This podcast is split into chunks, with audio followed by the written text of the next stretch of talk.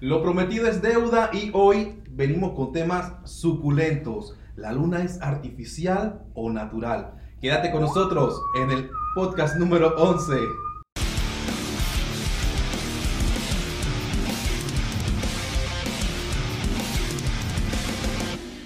Hey, ¿qué sopa? ¿Cómo están? ¿Todo bien? ¿Todo tranquilo?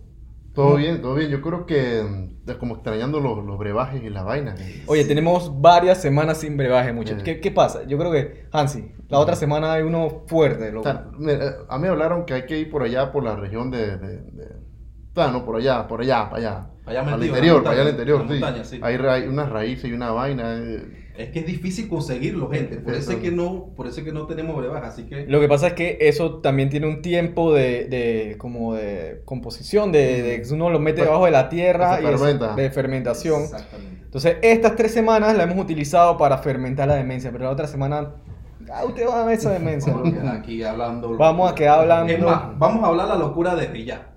Vamos Ya. a un tema bien loco. Pero ahora la otra semana Pero- que estamos brevando, eh, puras cosas filosóficas, todas pretty los lentes aquí de, que- Oh, de- de- de señores y vaina.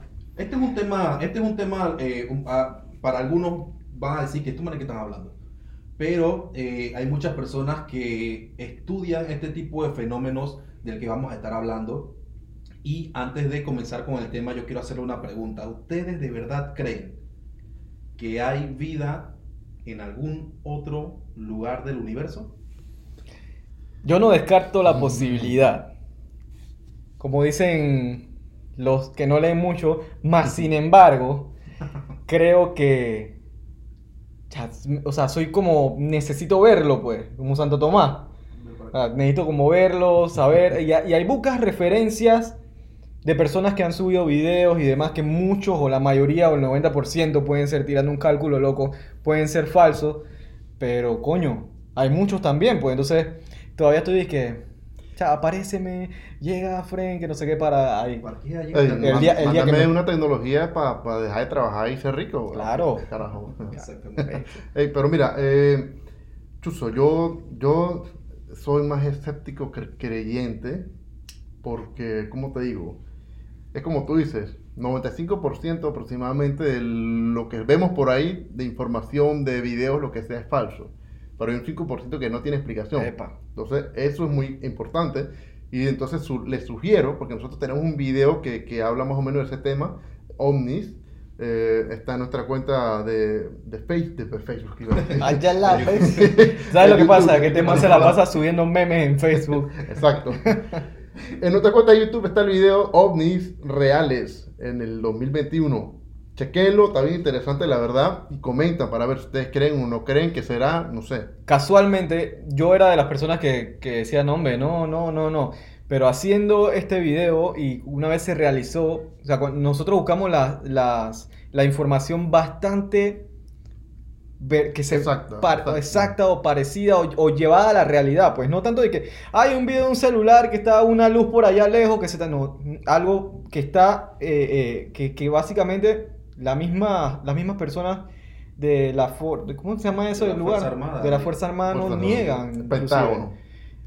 Que el Pentágono, El Pentágono no lo excluye, que no lo excluye. Así que los invitamos, yo no sé si se puede poner eso, un link encima de este video para que salga Se aparezca. puede dejar el link en la descripción. En, el- en el- en la descripción va a estar el link directo al video para que, para que ustedes vean y opinen qué tal. Pero ahora, el tema de la luna es otra cosa. Porque una cosa es vida en otro planeta y otra cosa es eh, pensar si la luna es artificial O de queso. O de que o eso, de queso. Entonces, aquí tenemos a Hansi que el man, el man ha estudiado este tema brutalmente. O sea, me traumé con Nosotros ese tema. solamente vamos a opinar ciertas cositas, yo también. El eh, man es un astrólogo. No, pero nato. comienzo a hacer que, que mucho, Bye. mucho, mucho amor. amor. Géminis. pon- ponle, Aries. Oíste, edita esta vaina y ponle el cabellito, por favor. El trajezón, la Oh, joya, güey. La guisada de la vaina. poco- A mí me da risa porque usaba busca. Busca joya o Joya, joya. Ese man era fino. ¿no? Oye, la, el manicure que tenía el man. Acá todo el mundo, nosotros llenos de que no sé qué, el manicure. Sí, sí, sí. No, Eh. yo, yo también me di la tarea de leer, de leer un poco para, para acompañarte Ah, en claro. esta tertulia, porque en verdad me Sí, interesa porque si, no se va a convertir esto en una clase de, de- Monólogo. de- de- monólogo, molónogo. La- el monólogo de la vagina. Exacto. La tontona. Pero, Vamos a empezar con el tema. antes ¿Por que qué? me pongan loco Ok. de nuevo. es que Mira. no le abre la vaina, loco. Exacto. Eh, yo no sé, ¿ustedes qué opinan? Puedo opinar cuando eh, subamos este podcast, a ver qué creen ustedes. Yo voy a hablar en base a evidencias históricas, referencias científicas, ¿ok? Aquí no vamos a hablar de que, de que, de que es porque nosotros creemos o que vino un- alguien de Pléyades y nos reveló o, o un extraterrestre me habló, nada de esas cosas. Vamos a hablar cosas científicas, datos Ya. científicos que queremos exponerle a ustedes para que nos ayuden a ver qué puede ser esto. ¿Esto ¿Será real o no será real? ¿Qué ti- este tipo de fenómenos. Eh, si nos remontamos a la historia, hace muchos años atrás, miles de años, los griegos, los romanos y, eh, las culturas indígenas, ellos hablaban de la época preselénica. Por lo menos los griegos y los romanos creían que en la luna vivía una cultura o un pueblo que le llamaban los selenos, ¿no? La- la gente que habita en la luna. Correcto. Entonces, eh, hay escritos, incluso en el Antiguo Testamento, se habla una de una época en la que no había luna. Y se menciona, se menciona así textualmente. La época o los días antes de la luna. No solamente en el Antiguo Testamento de la, de la Biblia eh, cristiana aparece, sino también en el Talmud judío y otras eh, civilizaciones antiguas también mencionaban lo mismo. Civilizaciones que de América, de, de la parte de Medio Oriente, hasta que no tenían un contacto. Exactamente, exactamente. El mismo tema que con las pirámides, ¿no? El mismo tema. No había contacto alguno, pero, o sea, una La- coincidencia muy brutal. Exactamente, la misma forma. Eso es súper extraño, ¿verdad? Ujú. Entonces, ya hay parte, el primer misterio. ¿Por qué los antiguos hablaban de que hubo una época en la que no existía la luna? Besa un poquito más el micrófono, me parece aquí. Sí, sí, Ahora me- sí. Ah. ahora sí. ¿Qué necesito? Sé. Espacio para poder moverme. Me pegas Exacto, exacto. Entonces, eh, vamos a hablar aquí de algunos, algunos puntos científicos, exa- eh, eh, ¿cómo te digo? Específicos. Eh, quiero mencionar algunos. Cuando se hizo la misión de Apolo 11, la primera vez eh, que se, se hizo el alunizaje, ¿verdad? Correcto. Cuando el módulo lunar aterrizó, obviamente esto pesa bastante, a pesar de que la gravedad es mucho menos que la de la Tierra, igual tiene un peso. eh, en, en los sismógrafos que estaban instalados dentro de los módulos, apareció una resonancia, una resonancia que se mantuvo por más de una hora. Es decir, el impacto del módulo lunar contra la Luna creó una resonancia. Entonces, solamente las resonancias pueden crearse cuando Cuando es hueca. el- Cuando algo está hueco. Exactamente, cuando el objeto está hueco. Si estamos hablando de que la luna es una roca, las rocas no tienen resonancia para empezar. Segundo, se supone que debe ser macizo. A pesar de que tenga un núcleo que no sea tan, tan, eh, tan duro como la corteza, se supone que es macizo, así que no debe haber resonancia. Ujú. Entonces, ahí está el primer misterio. Cuando el Apolo 12 eh, viajó también a la luna, ellos tiraron un cohete. Ajá, creo que fue el Apolo 13. El Apolo 13, pero Apolo 13, sí, porque es el 12 y 13. Ajá, correcto. Ellos tiraron un cohete a la luna y lo midieron igualmente con sismógrafos. Ujú. Y esta vez la resonancia, porque obviamente el cohete civil le pegó duro, la resonancia fue de más de tres horas, resonando como si fuera una campana. Correctamente. Entonces, este es un misterio, un dato científico. ¿Qué, qué hace pensar eso? Que la composición de la luna no parece ser de roca. Pero vamos poco a poco desarrollando este Yo, tema. yo voy a tratar, Hansi, de ser como el abogado del diablo en Claro. este tema, que, que tú tienes más como la- el razonamiento de esas cosas. Yo voy a tratar de llevarte a unas explicaciones lógicas o que tú de repente puedas pensar que tiene alguna explicación, que las personas dicen y que este man loco, no está hablando, para que haya dos contrapartes, ¿no? De pensamiento. Puedo pensar que nosotros, al no saber eh, o sea, desconocer lo que haya dentro de, nuestra, de nuestro planeta es algo totalmente nuevo, el tema de la luna, los planetas, todo lo demás allá. Utilizamos herramientas que nos funcionan dentro de la Tierra, sin embargo, no podemos o no sé si es conveniente medir las mismas, con las mismas herramientas algo que desconocemos. Quizás utilizando un sismógrafo, Sismógrafo. iba a decir la profesión, eh, estamos eh, catalogando algo como eh, un ejemplo de la Tierra, no como algo que sea de la, de la, Claro. de la Luna. Es que las leyes de la física son las mismas en cualquier parte del universo que tú te encuentres. Entonces, la misma manera que se, que se, ¿cómo te llama? Se expande una onda, eh, igual va a funcionar allá, independientemente de la gravedad, ¿no? Entonces, eso es lo que él calcula, o sea, las ondas, la resonancia dentro de un cuerpo. Estoy tratando de ayudar a los muchachos ahí en lo que. Cualquier cosa ustedes escríbanme y que che, dile Este esto a Hansi. hablando paja, no sé qué. Dile a Hansi que, que eso está mal. ¿no? Entonces, sí, sí. eh, deberíamos, deberíamos poner como un chat en vivo ahí. Sí. la verdad es que no estamos en vivo, ¿eh? Eh, Ey, entonces, hay un temita. Eh, por allá, por el año 1700 y tanto, se inventó lo que es el, el primer telescopio, ¿no? Ajá. Se descubrió que con lentes convexos y toda la cosa se podía amplificar varias veces las imágenes. Entonces, la gente, obviamente, los astrónomos comenzaron a observar las estrellas y el cielo. Y desde ese tiempo se comenzó a reportar eh, como unos flashes. No sé si ya has leído algo sobre eso, como unos eh, como destellos de luz en la superficie lunar. Destellos de luz que hasta el día de hoy permanecen inexplicables. sea, Ujú. y no, solamente, no estoy hablando solamente de la Edad Media. A, a medida que fue evolucionando la astronomía, se fue estudiando mucho más este fenómeno. ¿Y Que qué dicen que es los expertos? No, no dan con eso todavía. Tienen diversas teorías, pero no hay una explicación formal de que de repente sea un campo electromagnético o qué tipo de, de- de- de- de fenómeno podría causar estos destellos en la Luna. Entonces, vamos a hablar, porque podemos quedar hablando de esto todo el podcast. ¿Sabes? Que, Ahorita que dijiste el tema de 1700, eh, yo también estuve viendo que el tema, o sea, en la luna se encontró, o sea, grandes cantidades de, de- de hierro y, y titanio. este está- Entonces, eh, el titanio aquí se descubrió en los 1700, 1791, Ujú. más o menos. Entonces, eh, para poder llegar a tener titanio puro, había que procesarlo. Cuestión que en la luna sí había. O sea, titanio puro. Entonces también es un poquito curioso, pues, o sea, cómo, cómo los otros planetas, porque no es, el, el- eh, no es solamente la luna, pues hay otros planetas que tienen otro tipo de, de, de, ¿cómo se le dice? De minerales Claro, claro. y todo eso. Pero es curioso eh, cómo la luna tiene, o sea, o sea, titanio puro. Y aquí en, en- en el planeta pues había que procesarlo para poder entonces conseguir eh, esa, esa pureza pues. Exactamente. Y como dice este man, por lo menos, eh, ahora que lo mencionaste, hay más titanio y hierro en la Luna que en toda la Tierra. Eso podríamos entonces explicar de por qué la Tierra resuena, pero no lo explica todo. Claro. ¿Y para qué se usa el titanio aquí? Aquí se usa el titanio para crear naves, para, para aviones, para cosas como esas que son o sea, un, met- un metal fuerte pues. Exacto. Eh, entonces eso da más pie a pensar como que, ok, o sea, ¿de qué, por qué tanto, pues?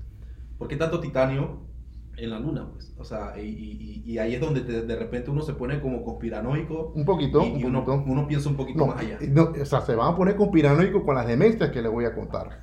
Hablemos del primer punto, su tamaño. El diámetro de la Luna es una cuarta parte de nuestro planeta. Entonces, ¿qué pasa? Si comparamos el tamaño de la Luna con la Luna de Júpiter, por ejemplo, que es el gigante gaseoso, el planeta más grande de nuestro sistema solar, hay lunas más grandes en Júpiter, en realidad, en comparación con nuestra, con nuestra Luna. Pero ¿qué pasa? Al ser un- una cuarta parte del tamaño de la Tierra, es demasiado grande. Exacto. Entonces, es explicándolo de esta manera, porque los científicos dicen que, o la teoría es, que eh, la Luna era un protoplaneta que se estrelló con la Tierra cuando estaba en formación, y entonces ese protoplaneta quedó a- a- atrapado en la órbita de la Tierra y, obvio, con el tiempo fue tomando la forma. Pero ¿qué pasa? Al tener el tamaño, 25% del tamaño de la Tierra, no era suficiente la, la atracción gravitatoria de la Tierra en ese entonces para poder eh, atrapar un objeto tan masivo como, como la Luna del tamaño que es. Ese, perdón, tengo hambre. Ese viene siendo el primer misterio. La Luna es demasiado grande en relación al tamaño de la Tierra.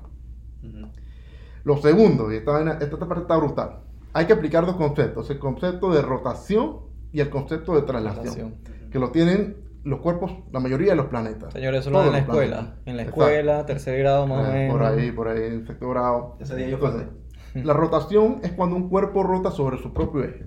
Por favor, demuéstralo. Y la traslación, supongamos que este- esto aquí es la Tierra, la traslación viene siendo el movimiento de un cuerpo sobre otro cuerpo más grande. Entonces, ¿qué pasa? La mayoría, o sea, el recorrido que hacen la mayoría de los planetas es elíptico, o sea que es como si fuera un, un óvalo un poco más alargado, así, Correcto. así, es elíptico. Pero la rotación de la Luna es casi un círculo perfecto, Correcto. cosa que no se da generalmente, astronómicamente hablando, con los otros cuerpos celestes. Ahí viene siendo también otra curiosidad, por así decirlo, de la Luna.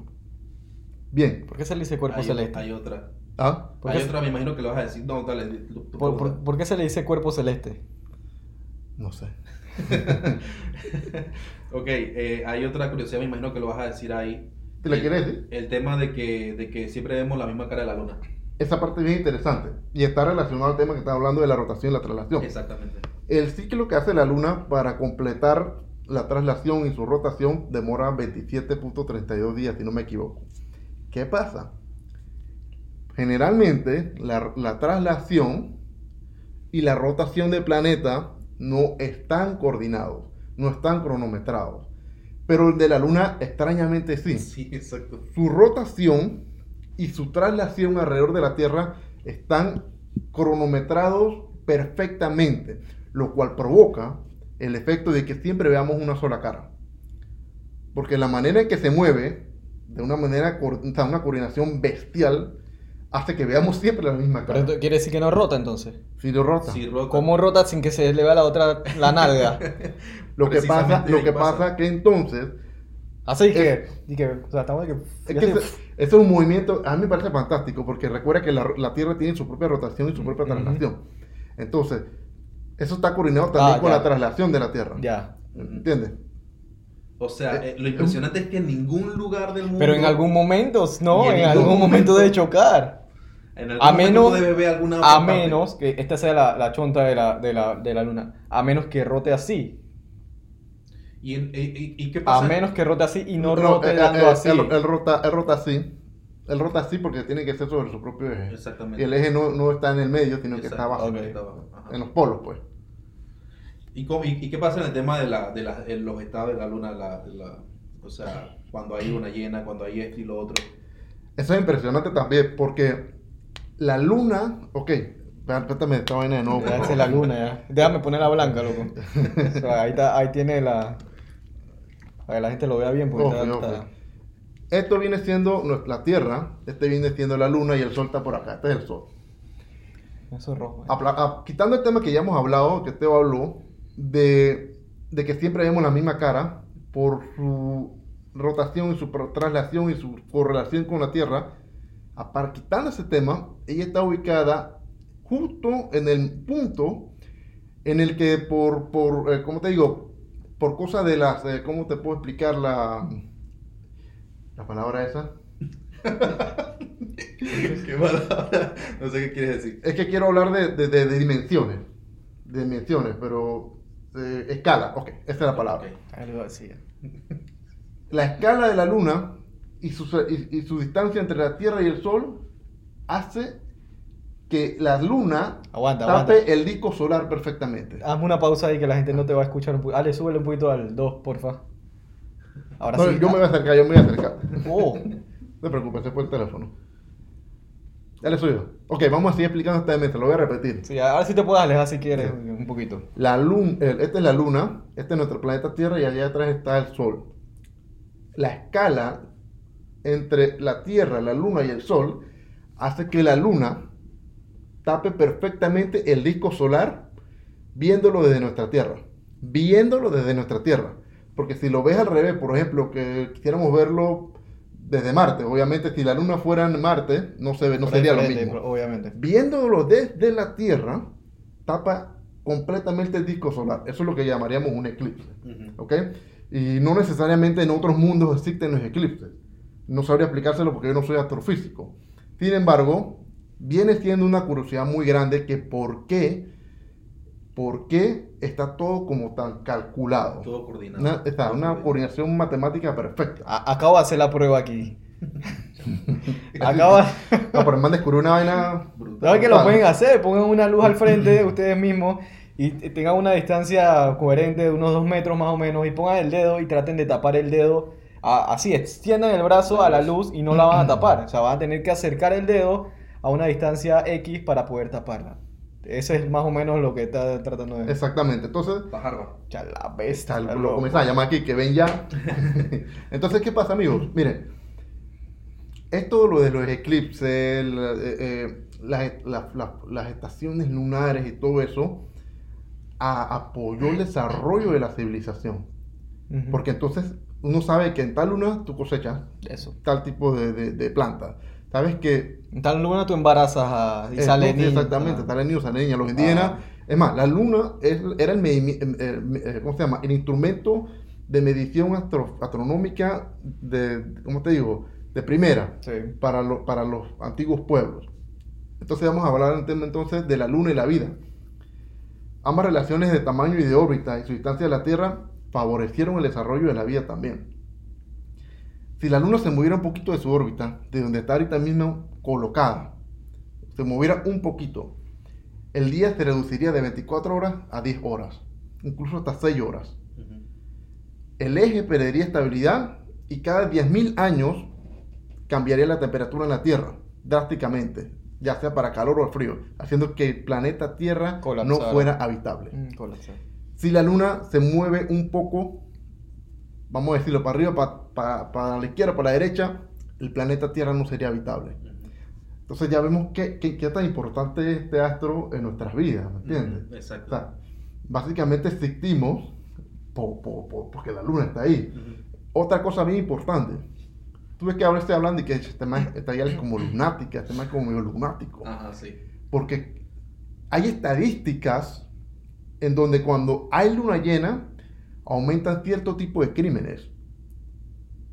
Entonces no estamos hablando de que, que- que- que- o sea, no, es, no es algo falso. La luna, de alguna manera que nosotros no conocemos, afecta el comportamiento del ser humano.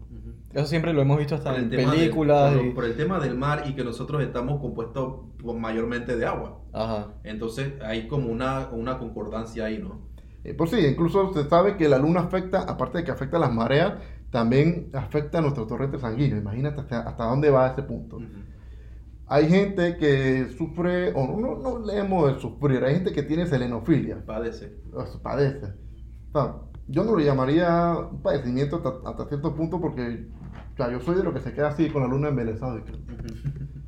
Y ha sido razón de muchos poetas escribir y muchos manes se le han dedicado a la guiar y toda la ¿Y cosa. cuántas personas no han regalado la luna? Exactamente. Yo, yo le he regalado varias veces.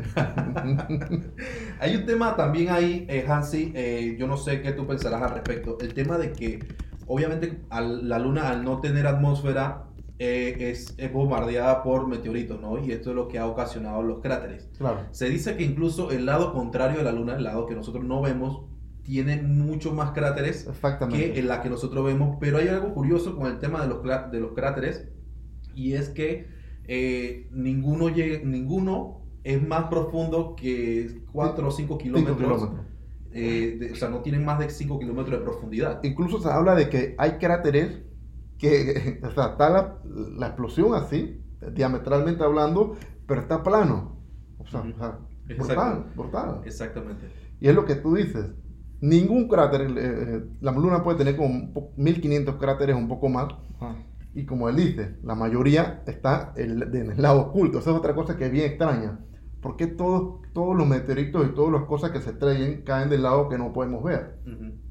Si es un cuerpo en movimiento, no debería eh, eh, caer en cual- eh, puede caer, caer en cualquier lugar, ¿no? Exacto, cómo cae, cómo cae perfectamente más en la parte contraria, ¿no? En la parte que no vemos. En la que no vemos correctamente. Y la que están explorando los chinos ahorita mismo y de la que los estadounidenses no quisieron casi ni hablar nada, ni revelar Mm. nada de las fotos que tomaron. Nosotros estamos presentando temas científicos, esos son datos que ustedes pueden corroborar, te meten en Google, Wikipedia y verifica lo que estamos hablando. No estamos hablando hasta ahora, hasta este momento, teoría de conspiración. Pero haciendo un paréntesis, muchos dicen, muchos teóricos de la conspiración dicen que dentro, en estas exploraciones lunares, se encontraron edificaciones, pirámides, eh, que torres de, que de un kilómetro de altura, eh, ese tipo de cosas, vestigios como de que hubo o hay una civilización en la luna. Esas son teorías de conspiración, nosotros no las podemos comprobar, por eso es que por ahora les presentamos estos datos interesantes. Y seguimos con, los- con los datos. Siguiendo lo que él dijo, ningún cráter de la luna es más profundo que 5 kilómetros. ¿Qué quiere decir eso? Que al parecer, en el kilómetro 5 de las capas que tendrá la luna, ir- eh, que está abajo es irrompible, al parecer. O sea, durísimo. Entonces, hay otro punto. Eh, la luna es más dura su corteza y a medida que vamos llegando al núcleo, los materiales son un poco más blandos. Cuando generalmente es al revés. Lo contrario. Exactamente. Entonces, su corteza es muchísimo más dura que su núcleo. Y creo que posee un núcleo más pequeño que el de la, que el de la Tierra, ¿no? Posee un núcleo muy pequeño también para, para su tamaño. Pero eso no, no estás contradiciendo lo que estás diciendo. Lo del núcleo. O sea, no, si la... ¿Cómo es? La capa de afuera es más blanda que la de adentro. Es lo que estás diciendo. No, la de afuera es más fuerte, Más fuerte. que la de adentro. Entonces, como cuando traspasa la primera, los meteoritos, traspasan la primera capa y en el kilómetro 1, digamos, que, que es eso, ¿cómo llegan hasta 5 kilómetros si es más blando?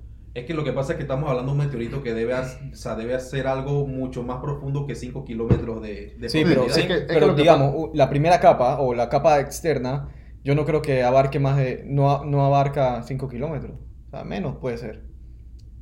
A ver si no, no, no tendría, no tendría como decirte, contradecirte eso, pues. La verdad. O sea, lo que, lo, lo que dicen, lo que se dice ahí es que no se ha encontrado ningún cráter con más de esa profundidad. Entonces, o sea, es sumamente dura. Es que lo que pasa es que, ok, hablemos de esto. Hay un cráter de 2 kilómetros de, de diámetro, ¿no? Y supon- supongamos que llegó también la explosión de toda la vaina hasta, lo- hasta 5 kilómetros. Vino otro meteorito más grande y causó un cráter de 150 kilómetros de diámetro. 150 kilómetros de diámetro, por razones lógicas, debería hacer un cráter, un cráter muchísimo más profundo, porque la explosión energética es muchísimo más brava, ¿no? Pero igual, no pasa de ese punto. Pero, eh, pues a eso voy.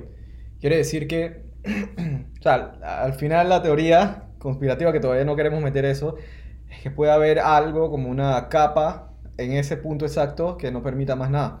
Pero entonces esa capa sí es dura, pues. Entonces no, no- lo que dicen ustedes es que la capa de afuera es más dura que la, la externa, la Bueno, interna que diga. No se habla no, directamente de la de afuera, sino que habla de su composición de afuera para adentro. ¿Entiendes? Ujú. No estoy hablando de la corteza lunar en sí, sino de afuera para adentro. Entonces, hay- en el dato que nosotros estudiamos no habla de que- qué profundidad está madura la- una como- capa o, o eso. O sea, nada más habla de que ¿Qué- qué- de adentro. cómo, cómo te puedo poner un De ejemplo? afuera para adentro De va afuera. haciendo, suavizándose, pues. Exacto. De afuera para adentro. De afuera Mm. para adentro. Exactamente. Ahora, este es un temita de que, de que, ah, que sí es artificial. Entonces, o sea, ¿quién la puso ahí? ¿Quién la creó? Y esto y lo otro. Entonces, tampoco es como que, ay, el hombre creó la, la luna. No.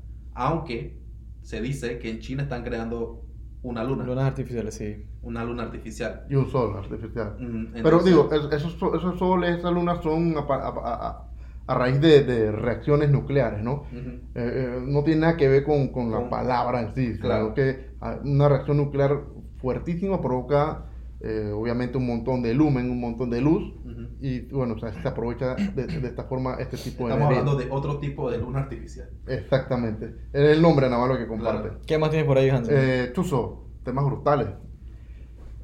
Estos científicos en estas misiones de la NASA analizaron rocas lunares para datar eh, la cantidad de años que tienen.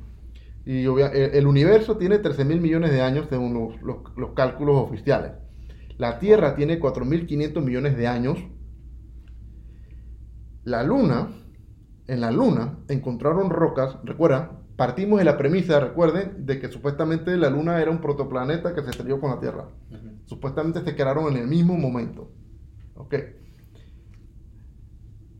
Encontraron rocas con edades de por aproximadamente 5 mil millones de años. y encontraron rocas por otra parte de la Luna cuya edad databa de 7 mil millones de años.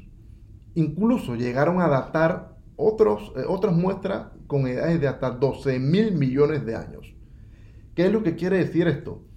Que la Luna, si, seguimos la premisa de la edad de la Luna, que es muchísimo más antigua que la Tierra, esto quiere decir que la Luna ni siquiera se encontraba dentro de nuestro sistema solar en el momento que la Tierra se creó.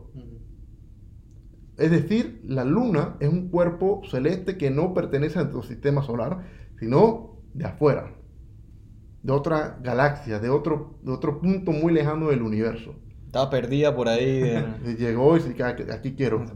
Se estrelló y Entonces, se enamoró de la Tierra. Por eso que yo imagino que la gente va pensando que, "Ey, pero si estos datos son así, así, así, porque son datos reales, esto no es cuento.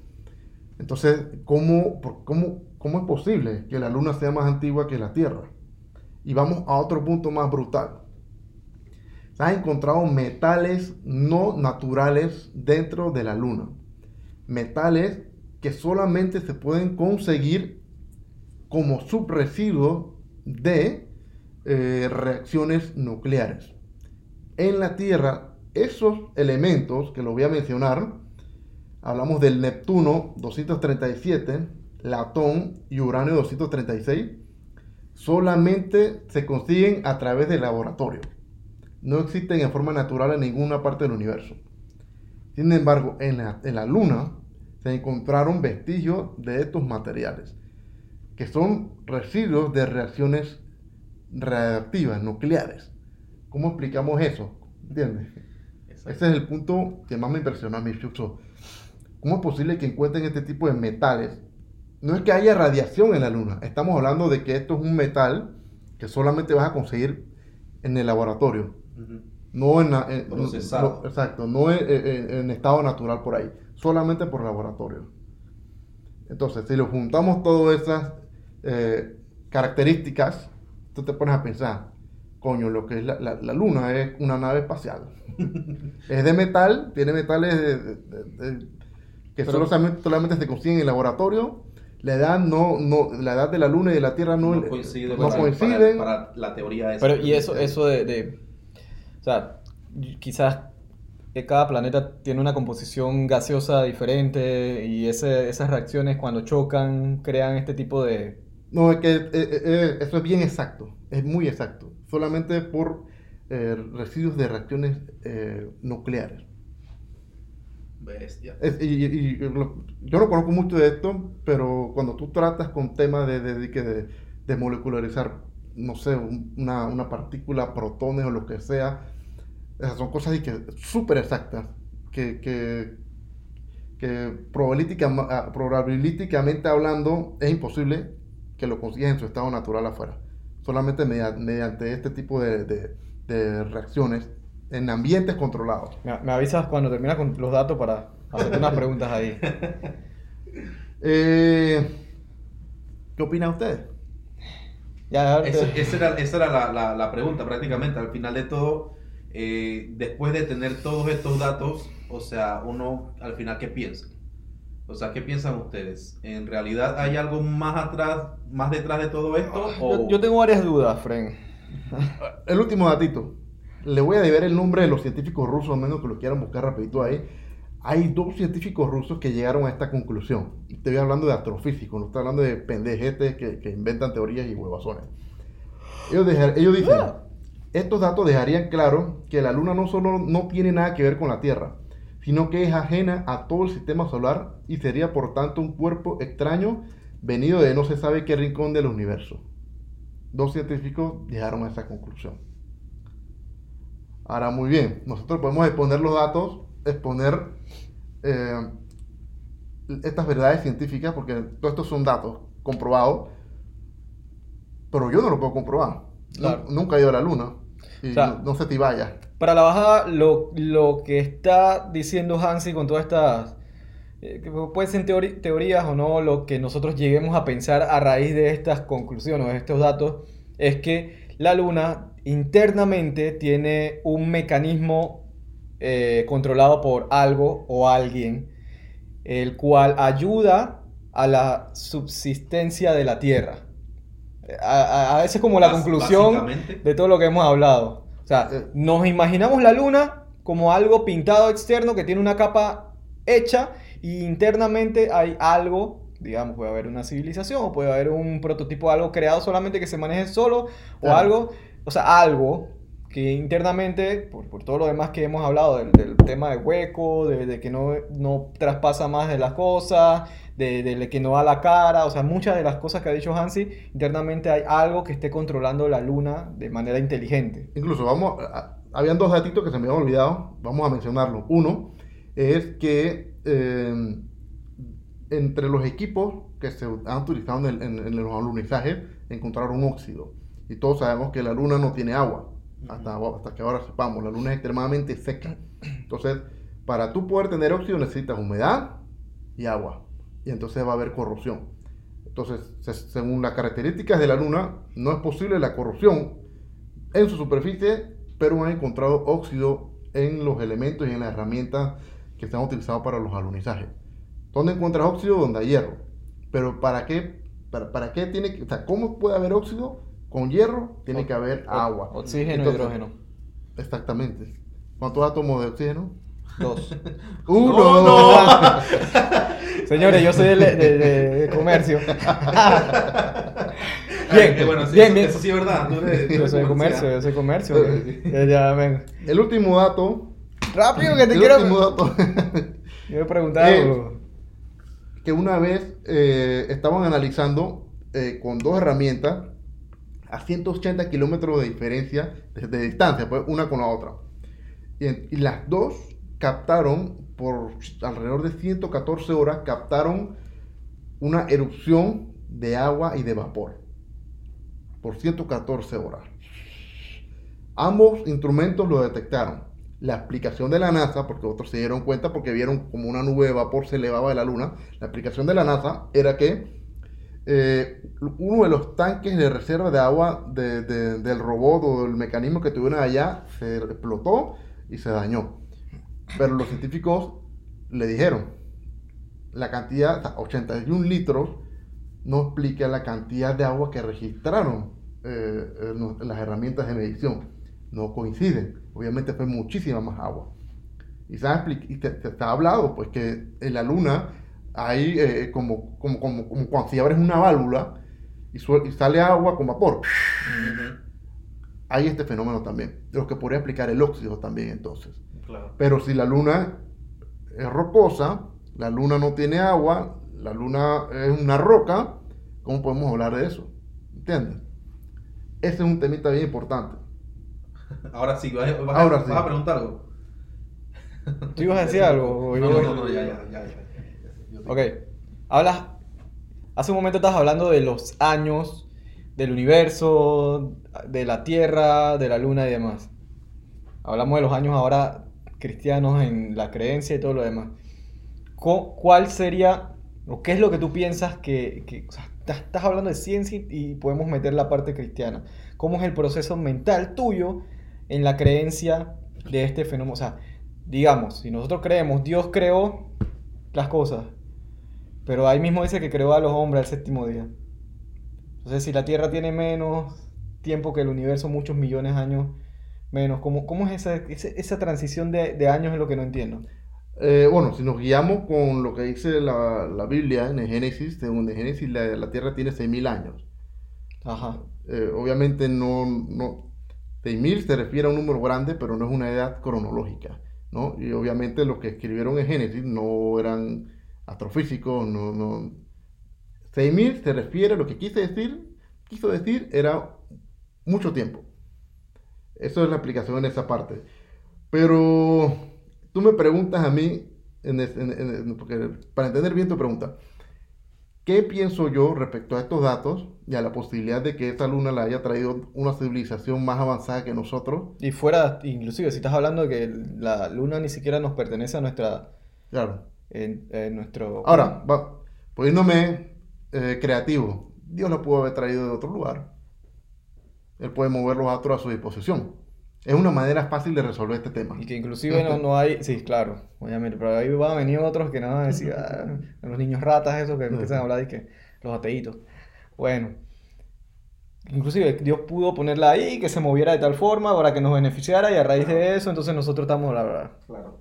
Pero ¿y si no? Si no, entonces estamos en un dilema filosófico bien brutal.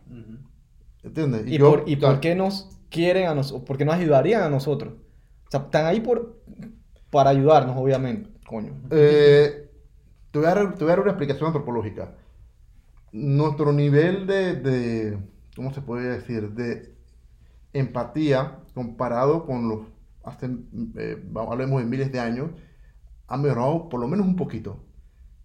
Es decir, hay más eh, eh, entre hermanos, entre naciones, entre personas, entre seres humanos, nos respetamos mucho más, porque ahora que hay derecho a la vida, derecho al otro, derecho al otro, entonces esa, esa cultura- culturalización va haciendo que uno como, o sea, porque uno cuando avanza como sociedad no solamente avanza tecnológicamente, sino en la manera en que los semejantes se Valor- tratan. Valores. Exacto, de valores. Entonces, a medida que una civilización avanza, se supone que su empatía también debería aumentar.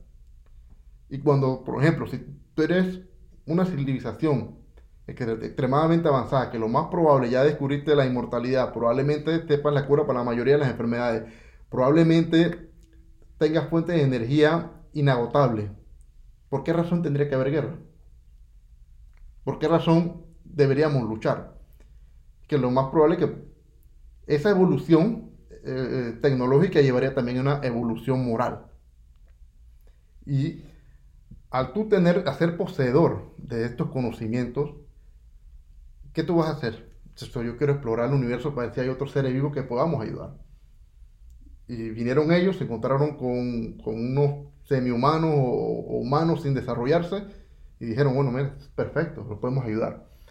Eh, Bestia, pero no pueden venir y Como dar un proto... mm, algo de que pilla, aquí te damos esto y ya, vení ya, pues. Pilla un millón de dólares. Andan ahí escondiéndose y ah, una nave y uf, se desaparece y eso. Dan es rabia, loco. Ahora bien, le, le voy a decir la verdad de por qué salió este tema aquí. Yo estaba viendo hace como una semana, Tú eres lo que ves ahí de que sci-fi. vaina. no, no, estaba viendo una, yo iba a decir una locura, pero yo me voy a portar bien. Un porno. No, Una porno extraterrestre. Pero ahí aprendiste todo. ahí aprendiste todo. Pero vaina bien, Loca. loca. Específica. Ofi. Yo estaba viendo y que chuzo, ¿qué veo? ¿Qué veo? Pum, me apareció una vaina de, de un documental que es de este año, de ovnis, pues. Entonces, yo dije, bueno, vamos a ver qué hice de nuevo. Porque ahí iban a hablar del tema que nosotros ya habíamos investigado. Yo dije, bueno, vamos a ver qué, qué más pues, se puede saber de este tema. Pum, me metí a verlo. Eh, obviamente se hablaba de la existencia de los extraterrestres, que los gobiernos los ocultan, que ya tienen bastantes años aquí en la Tierra, bla, bla, bla, bla, bla, bla. La historia que ustedes ya saben y de la que estamos aburridos de escuchar. Pero en una salió un man que era un ingeniero que supuestamente trabajó en nuestros lugares secretos donde tienen tecnología extraterrestre. Y él dijo y mostró un bosquejo, pero un bosquejo, perdón, que lo mo- mostraron como un nanosegundo, rapidito. Y, él, y, él- y ahí, cuando aparecía eso, él dijo, si ustedes supieran cómo es la luna por dentro, se sorprenderían. Y pusieron como que dentro de la luna había como una especie de reactor, una o sea, una máquina brutal. Y eso me causó tanta curiosidad, porque ya usted te lo dije, ya- yo soy, te- yo tengo telenofilia, pues me encanta la luna. Y me dio curiosidad, yo soy una persona cuando me entra curiosidad por algo, comienzo a investigar y investigar. Y dimos con esto, pues con este tema. Y hay un dato bien importante que también, que no está relacionado con este tema de la luna, pero sí con el tema de los ovnis. Apareció otro ingeniero, ingeniero no sé qué cosa aeroespacial, no me acuerdo bien qué es lo que hacía.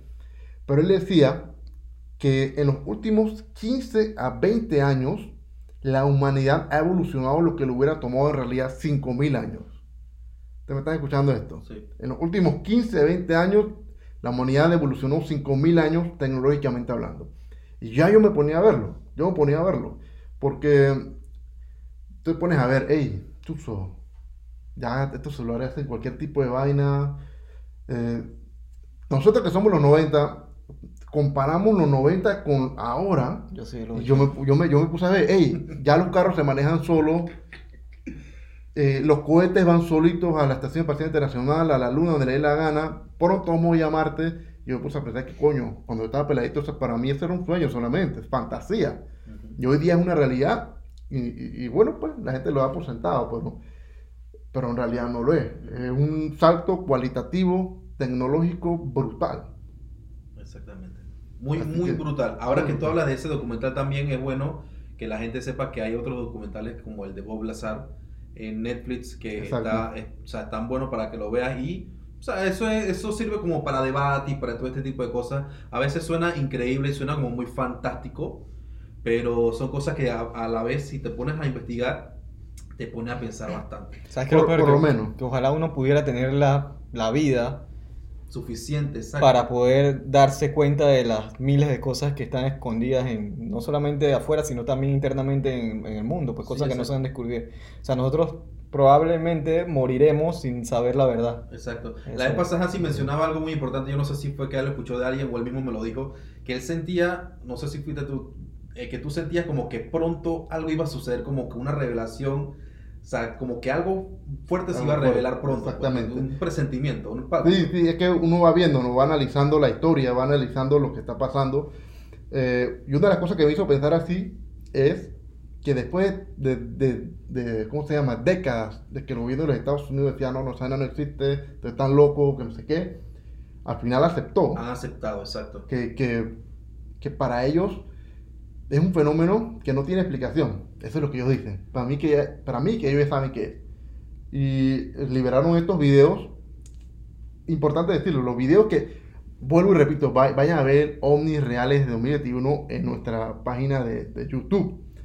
Estos videos fueron tomados por herramientas de precisión militar. No estoy hablando de que es como una camarita, que no sé qué. Probablemente estos videos fueron grabados a través de, de- de infrarrojos, a través de, de- de otro tipo de ondas que no son visibles para los humanos, pero a través de estos filtros sí son visibles. Entonces, estamos hablando de herramientas precisas. Ellos detectan estos ovnis Ujú. moviéndose a velocidades imposibles para cualquier eh, ser humano. Porque por lo menos yo tengo una nave y me da ganas de meterle la pata y acelero a, por decirte, 30 mil kilómetros por hora. Me Instantáneamente quedo muerto. Entonces es imposible para un ser humano o para cualquier nave desarrollada por seres humanos hacer este tipo de movimientos. Y yo les digo, yo expongo los casos, expongo eh, los- las situaciones, lo que está pasando, pero no te estoy diciendo si soy o no creyente, porque yo me considero, eh, eh, o sea, yo estoy ambiguo en ese aspecto, ¿me entiendes? Ujú. Porque no sé, no sé explicar si sí o si no. Lo Exacto. que más me queda a mí es eh, exponer, pues, los casos, exponer los datos y toda esta vaina, y que se abra el debate. Exactamente, crear debate, crear debate. Exactamente. Muy, muy interesante. Oye, eh, nos hemos tomado bastante tiempo hablando de esta vaina. Yo Sí. creo, yo creo, muchachos, que vamos a darle chance, yo no sé si, si lo piensan así, vamos a echarle, darle chance a este podcast solo de eso. Digamos, ha- hablemoslos una hora Ujú. y ahora grabamos otro ahí, el 12 lo grabamos ahí eh, con otra hora con los otros temas. Pues vamos a darle chance porque hay bastantes dudas. O sea, ahorita ya, ya en lo que vamos, vamos por 53 minutos. Ujú. O sea, ya tiremos... ¿en serio? Sí, exacto. Por eso digo, no vale la pena meter temas porque lo vamos a hablar muy superficial o muy rápido. Vamos a terminar este podcast unos 10, 15 minutos más, do- 10 minutos. Sí, sí, sí. Y entonces lo hacemos ahí.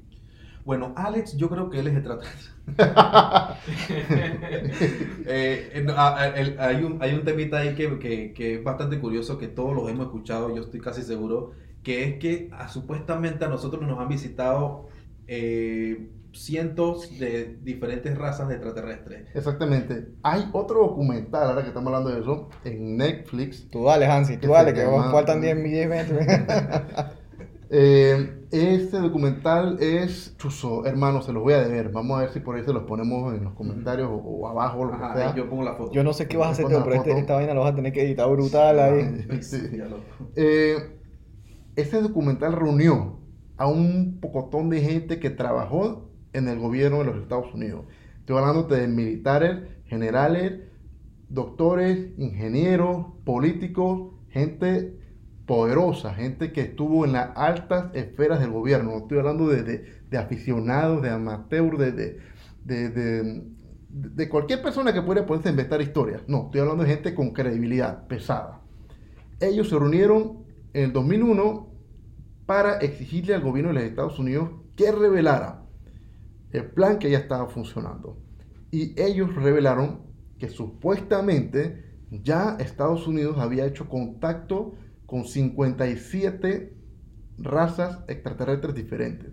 Y eso salió de la boca de ex militares, ingenieros, ex políticos, gente, hasta ex ministros. O sea, no estamos hablando de un man que está en su sótano No. eh, con su computadora intentando hackear eh, eh, a, la, a la CIA y a, y a la NASA. O sea, estamos Exacto. hablando de personas que han trabajado en posiciones muy serias y muy, muy de responsabilidad muy grande. No estamos hablando de cualquier loco. No, no, no. Incluso esto, este tema está tan escondido en, en- en- en el- en- en las esferas profundas del gobierno que ni el presidente tiene acceso a esa información.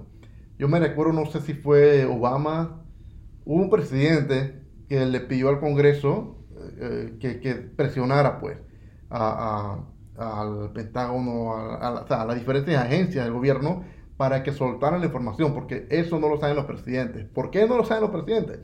Porque el presidente es un funcionario que se, probablemente se cambie eh, dentro de los próximos cuatro años. Y esa información es tan grande, tan delicada, que no se lo puede decir a cualquiera. La gente que sabe eso o que lo ha sabido por décadas probablemente se ha muerto sabiéndolo sin decir nada. Bestia, pero ¿cómo tú guardas algo así? O sea, es difícil, loco. ¿Cómo tú vas a... Una información que de repente sea relevante para toda la Y humanidad. que no puedes contárselo ni a tu esposa. Exacto. Es que tú sabes, eh, ahí vamos en el punto, y es que en estos documentales se habla de que mm, en instalaciones subterráneas tienen en su poder tecnología extraterrestre. Y uno habló, un ingeniero habló de que le presentaron un motor inmenso y eso le dijeron, ah, no, mira, esto que está aquí es un motor que genera un campo antigravitatorio de propulsión. Y se quedó viendo porque era como si viera una, una, una cosa semiorgánica, color morado como una berenjena, y cuando tú lo tocabas, reaccionaba a tu toque, así, Como gelatinoso. Como dito, como... exacto, como una cosa gelatinosa, así me lo imagino yo, pues. Claro. Entonces, nosotros cuando tú me dices un motor, yo me imagino, ¿no? Tú sabes, ¿no? un cilindro botando fuego y vaina, pero él Haciendo bulla. haciendo bulla, y él se di- dijo, eso es un motor. ¿Qué pasa con estos motores? Supuestamente, ¿cómo funcionan estas naves? Estas naves no tienen ni un punto de soldadura. No hay ningún pliegue. No hay na- nada que tú puedas decir que "Ah, esto se empató aquí.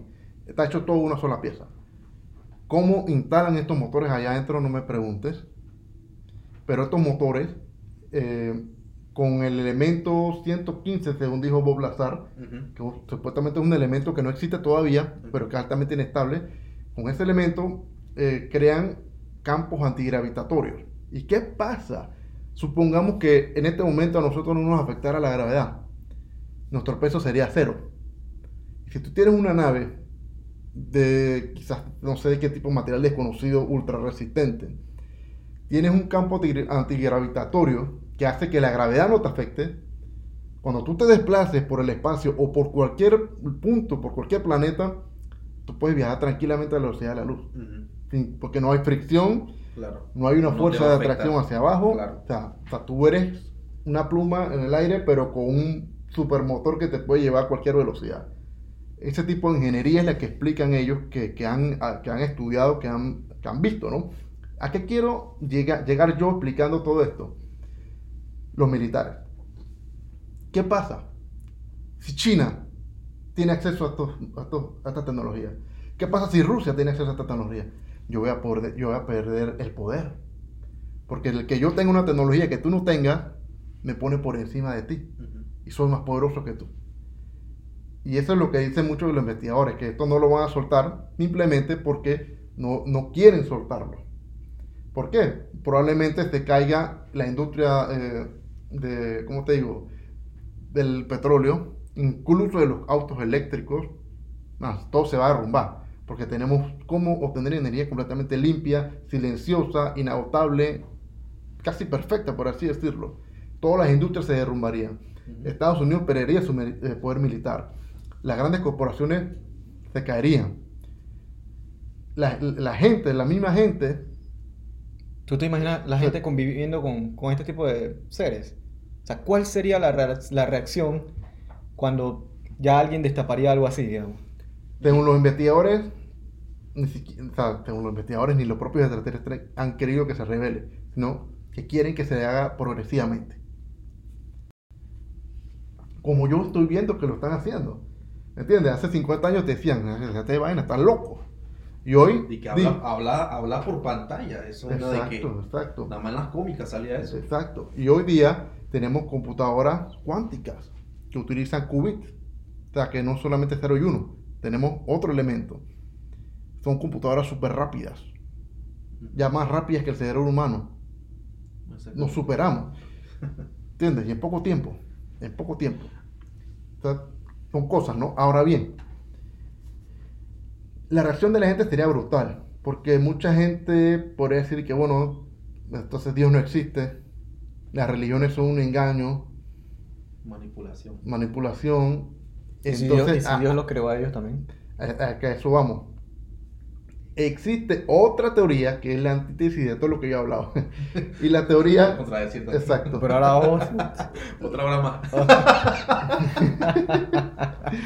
La teoría se llama el proyecto Blue Beam. Ajá. Eh, tú la has escuchado, ¿verdad? Eh, yo tengo tiempo que no lo de eso, pero lo que tengo en la mente es que el, el gobierno de los Estados Unidos estuvo trabajando en los años 90 con tecnología para crear ilusiones ópticas y holográficas en el cielo. ¿A qué nos lleva todo esto, no? Que los ovnis sean ilusiones ópticas y holográficas en el cielo. Porque, ¿qué pasa? He visto gente hablando eso. Ah, que si existen los ovnis, entonces sería un nuevo orden mundial Mm. un nuevo orden de las cosas. Y todos sabemos que hay grupos, dígase los Illuminati o los masones, que sí están buscando activamente eso y son gente muy poderosa. Y esto tampoco es eh, que estamos hablando cuentos. Exactamente. Eso es Eh, eh, comprobado. Eso es comprobado. Eso es comprobado. Que un Illuminati nos escriba ahí, por favor. en- Entonces, si tú me hablas de nuevo orden mundi- mundial, nuevo orden de las cosas, necesitas algo que una a toda la humanidad en una sola causa. ¿Y cuál puede ser? Es que hayan seres inteligentes de otro planeta Ujú. y entonces se deseche las cosas que hace que ese plan de ellos no avance, que es la religión, el orden de- económico, el poder. Ahí entonces van de los... Uno tiene que ver las dos cosas. Uno tiene que ver las dos cosas, porque al fin y al cabo, yo no he visto, no me he montado en una nave espacial, no he hablado con un extraterrestre, no he visto esta tecnología, no he tenido nunca contacto con nada de eso.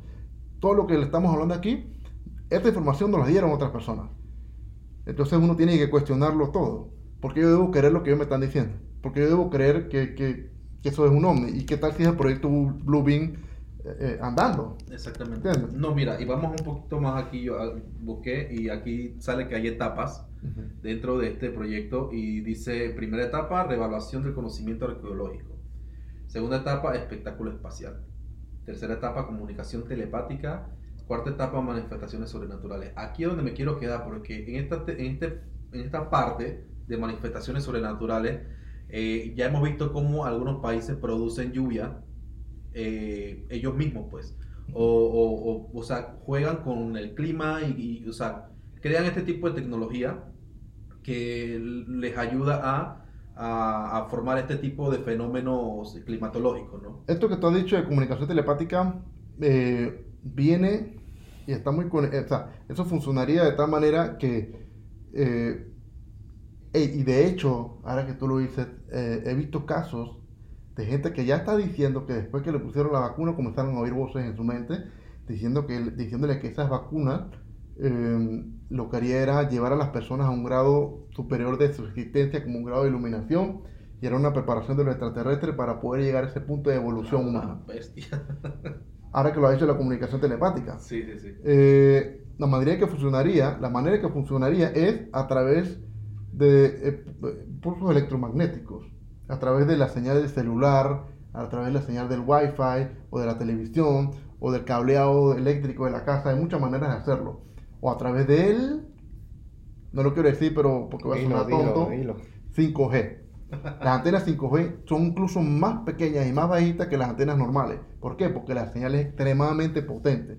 ¿Por qué es extremadamente potente? Porque está capacitada para enviar muchísimo más datos que una frecuencia normal. Estas antenas 5G supuestamente ayudarían en lo que es la interconectividad mundial, eh, ayudaría en lo que es a llevar internet también a lugares alejados, a conectar los Teslas a la red. O sea, hay un montón de, de beneficios, pero lo que la gente está creyendo también es que se va a utilizar para esto, para el proyecto Blue- Bluebeam. ¿Qué va, a, ¿Qué va a pasar? Cuando esto arranque, estoy hablando de teoría, esto no, no, no sabemos si es es cierto. Eh, cuando esto arranque, va a haber comunicaciones telepáticas y manifestaciones sobre- eh, sobrenaturales masivas. Y la gente va a creer que ya que ellos pueden hacerte creer que viene Jesucristo Ajá. o que se está apareciendo unas naves Exacto. espaciales o que en tu cuarto hay un, un demonio o lo que sea. Exacto. Porque sí se puede causar alucinaciones a través de frecuencias electromagnéticas Ujú. aplicándolas en lugares específicos del cerebro. No lo voy a explicar cómo porque yo no sé cómo se hace, sino que he leído al respecto. Claro. Eh, y sea, esto también se ajusta a una realidad posible. Claro. ¿Entiendes? Sí, precisamente por eso es que decía la- el tema de que, o sea, si, si ya la gente puede jugar con el clima y todo ese tipo de cosas, se puede jugar con esto. O sea, y, y- y es muy probable que, que se esté haciendo o que por lo menos se haya, eh, se haya experimentado, porque digo, para que salgan este tipo de cosas, tienen que haberse experime- experimentado con personas, Exacto. con lo que sea. ¿Tú te acuerdas una vez que por allá por el año 2012 apareció en China como una ciudad en las nubes? Ajá. Y que ellos explicaron que, que eso era el reflejo de no sé qué va en una ciudad por allá a cientos de kilómetros que se reflejó por la refracción de, de los cristales de hielo en las nubes y apareció Ok. esa ciudad ahí. ¿Te Exacto. acuerdas? Exacto. ¿Y, y- y por qué no puede ser Blue Beam? Exacto. Proyectando sobre la nube. Eso es fácil. Mira, tú agarras humo, agarras humo y proyectas eh, eh, un video, lo que sea, con un, retropro- un retroproyector. Se va a ver. Y se va a ver. Sí. Yo hubiera traído el tuyo, Oliver. Ahí lo Hubiéramos puesto la reproducción. Está pretty. se puede, ¿eh?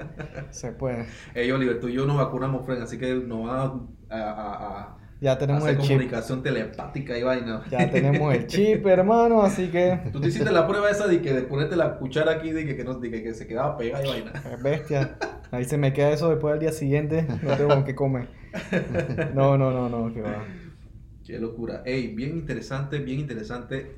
Este podcast se va a llamar Hansi Becker, el conspirador. Ah, vamos a hacer algo. Para la portada vamos a poner también a Hansi. Ale, toma Ah, una lo, vamos a poner, lo vamos a poner como el de Messi, pero así con humo, así Oh, que... Tómale una foto a Hansi solo ahí, por favor. De, de cerca ahí.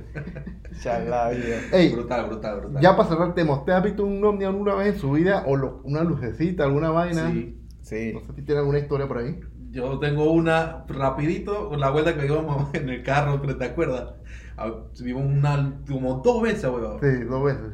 Por ahí, por como quien va de que de Centenario para Vista Alegre, eh, por ahí se ve de que... Pero, se- pero dígame algo. ¿Qué hacen? ¿Para dónde iban ustedes dos juntos? es que veníamos de París. Ya, este. Esos eran los tiempos en los que a parqueadera, Parqueadera brutal. brutal. Yo cuando estaba pelado, como 16, hace como un buen par de años, ahí en Vista Alegre, casualmente, eh, en la montañita, estábamos jugando, no, no recuerdo qué, en, en la noche, y entonces con el Guay Noel, ¿te acuerdas de Noel? No es, no es.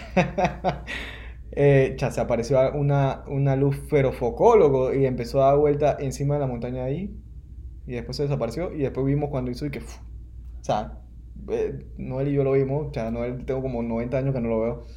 Pero fue una demencia brutal que nosotros vimos, así que, o sea, llegó, dio vuelta, eran como tres luces, se parqueó. Y nosotros, ¿qué viste eso? Que no sé qué. Y después subió, cha, y nunca más la vimos, loco. Sí, eh, Ah, ahí, esa parte que tú hablas de la, de la montaña, que, que nosotros vivíamos súper cerca de esa montañita, allá arriba había eh, su finca del señor, no me acuerdo cómo se llama, y cómo se llamaba, Sí, ese man creo que se murió y todo. y él mantenía su vaca y todo un pocotón de cosas, o sea, era un, Un campo bastante, abierto, sí. Están secuestrando vacas. Eh, Ah, seguro se secuestrando llevaron un par de vacas para hacer un par de estofados. y. Cuando Pero- tienen hambre van. Pero sí, o sea, son lo que, lo que nosotros vimos, o sea, y es la única vez que yo he visto vainas así. eh, o sea, fue una luz loca que yo no, o sea, no puedo decir que era algo como es una nave o lo que sea, pero sí fue una luz extraña, pues. Claro, La manera en que descendía y todo eso, ¿no? exacto. Muy, muy perfecta. Exactamente. Ahora bien, eh, por lo menos yo me acuerdo que yo solía ir a la finca con mi mamá y nos íbamos y que tempranito, 4 de la mañana y vaina. Allá estábamos llegando como a las 5. Todo estaba oscurito. Yo agarraba, porque siempre me ha gustado mirar hacia las estrellas, y me ponía en la hamaca así, miraba para arriba y vaina, y veía toda clase de movimientos. Toda clase de movimientos. Cosas que iban así, que iban así.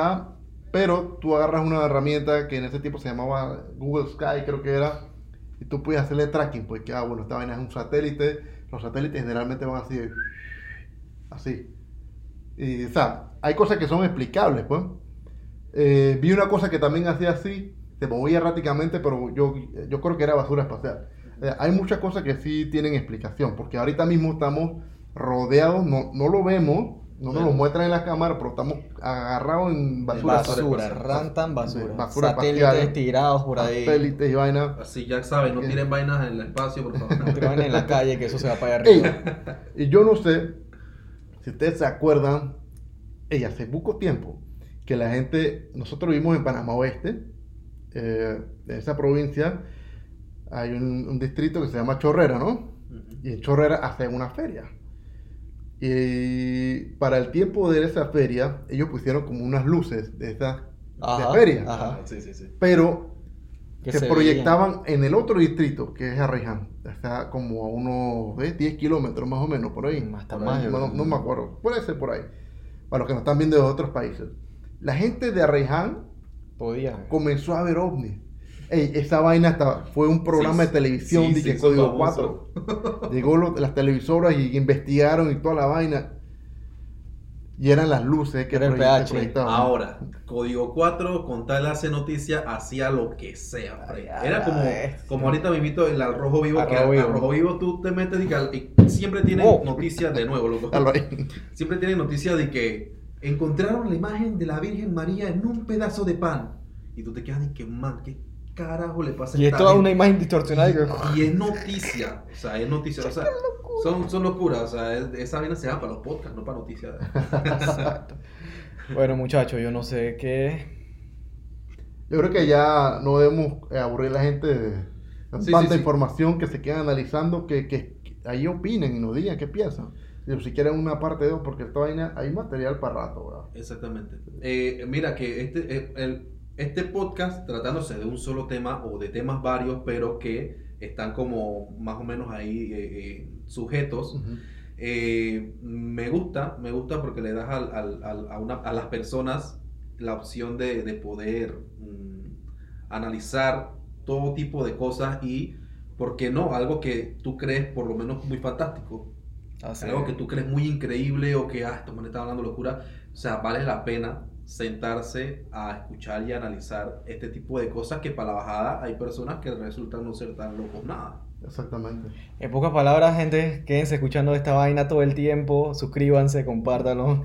Es lo más importante, lo más importante. No, verdad que sí, vámonos, muchachos. Vámonos. eh, cualquier cosa que, que necesiten otro tema de esto mismo, ahí vamos a seguir investigando. Vamos a buscar más. Prometo meterme un poquito más en esto y hablar un poquito más en los temas ahí, Hansi. A- fue- a- ahora que vamos a comer arepa, y este mamá va a comer arepa a- también.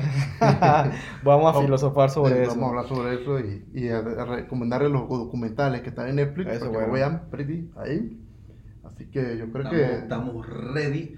Para, la- para el próximo podcast vamos a tener eh, temas varios o eh, vamos a ver qué de repente la gente puede sugerir acerca de estos temas. Por lo menos lo que pensábamos hablar también en este podcast, pero que no nos alcanzó el tiempo, el tema de la de las eh, supersticiones y Exacto. eso es algo que a la gente le gusta poco. Es que para que sepan, mi gente, nosotros tenemos un script, o sea, tenemos un guion eh, y estudiamos cada uno de los temas que vamos a. No es que a- nosotros venimos aquí a hablar por hablar, que no sé, eso, nosotros somos unos Hasta, las hasta las bobazones que decimos eso está en el guion. todo, todo.